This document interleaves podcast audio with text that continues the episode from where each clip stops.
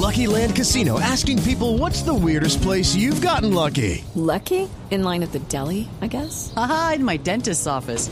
More than once, actually. Do I have to say? Yes, you do. In the car before my kids' PTA meeting. Really? Yes. Excuse me, what's the weirdest place you've gotten lucky? I never win and tell. Well, there you have it. You can get lucky anywhere playing at LuckyLandSlots.com. Play for free right now. Are you feeling lucky? No purchase necessary. Void where prohibited by law. 18 plus. Terms and conditions apply. See website for details.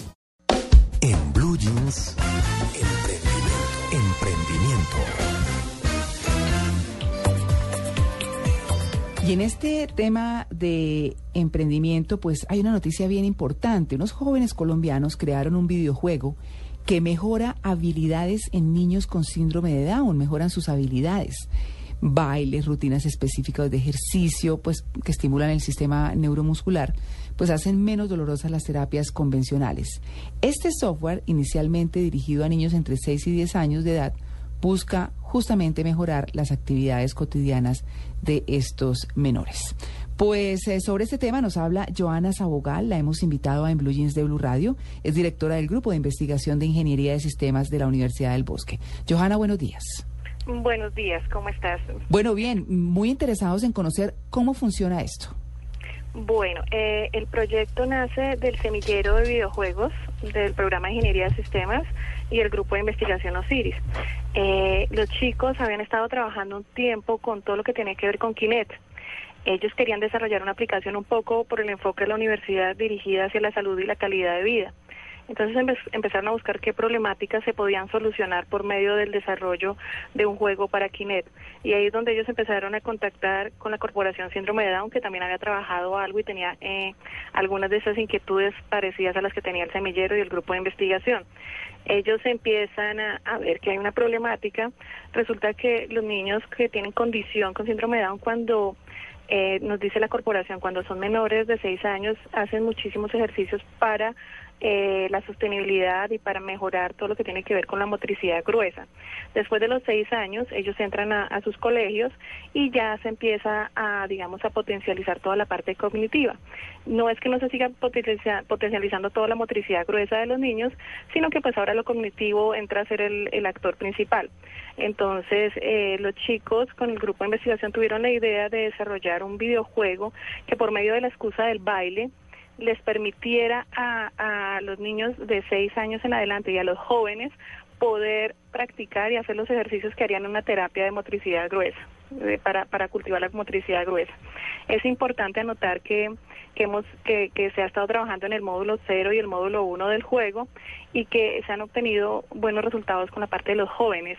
Eh, se está trabajando ahorita con los niños pues para que este juego eh, pueda ah, los pueda ellos motivar ¿no? no no que no sea la terapia como siempre de motricidad sino que sea un juego que tiene incluidos los ejercicios que se harían en una terapia de motricidad para fomentar la motricidad gruesa ¿En qué consiste el juego?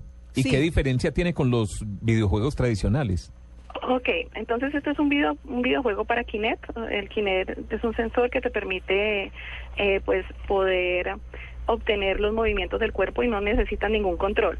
Entonces, ¿cuál es la ventaja? Hay muchos juegos, digamos, ahorita hay muchos juegos para Kinect, pero no están pensados, digamos, para eh, las personas con esta condición. Ellos, ellos pueden aprender de la misma manera que cualquier otra persona, pero tienen unas condiciones especiales.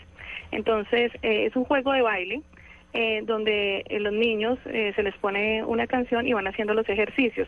A diferencia pues de otros juegos, como te decía, este pues está previsto para ellos tiene unos tiempos diferentes y tiene pues las, las rutinas de ejercicios que generalmente se hacen en las terapias. Claro, mm, ¿ustedes tienen alguna forma de medir que este juego ayude a mejorar un poco más allá de las, de las terapias convencionales, la situación de un, de un niño con síndrome de Down? Bueno, primero es una herramienta que es de apoyo, ¿no? Eh, Estamos mejorar, ahorita estamos, eh, llevamos una fase, estamos en fase de pruebas. Lo que hemos visto y nos ha parecido muy interesante es que en los jóvenes que, que con los que hemos em, probado el juego, además de, sí, ellos practican y hacen los ejercicios y han respondido de manera eh, muy, muy, bien ante el juego, pero aparte de eso hemos visto que están desarrollando otras habilidades, o sea, por ejemplo, la motivación, o sea, no hay que decirles tengan que hacerlo, sino todos quieren, digamos, en las pruebas que se hicieron, todos quieren jugar. Eh, por otro lado, eh, la ayuda a sus compañeros cuando algún eh, eh, niño, por ejemplo, no o algún joven no puede hacer el ejercicio, los otros compañeros le están tratando de decir cómo se hace, pues les aparece, digamos, ellos se pueden ver cómo, cómo se mueven, pero también les aparece una imagen de cuál sería el ejercicio que tienen que hacer. Entonces, entre todos se tratan de ayudar y también mucho el respeto, ¿no?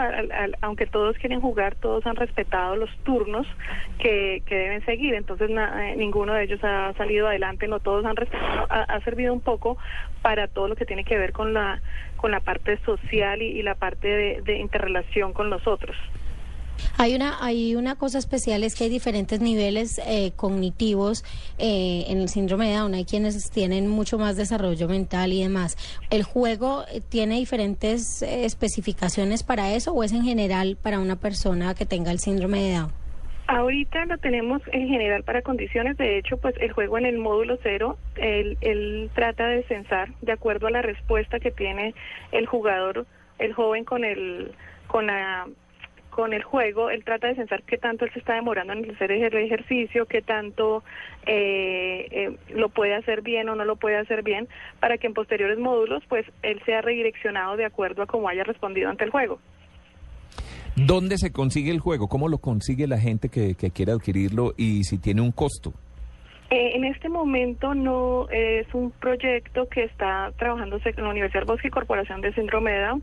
Ahorita se está trabajando con la Corporación Síndrome Down directamente, no tiene, digamos, un costo, es algo que se está haciendo para la corporación y con la corporación. Esperamos que en un futuro pues podamos distribuirlo a diferentes y a, a otras corporaciones de este tipo y fundaciones de este tipo.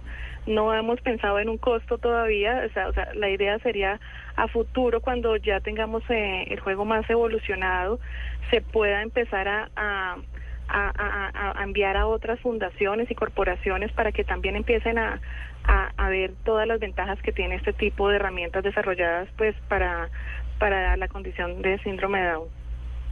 Bueno, muy bien, pues muy interesante este desarrollo. Joana Sabolgal, directora del Grupo de Investigación de Ingeniería de Sistemas de la Universidad de los de la Universidad del Bosque. Muchas gracias por su atención con En de Blue Radio.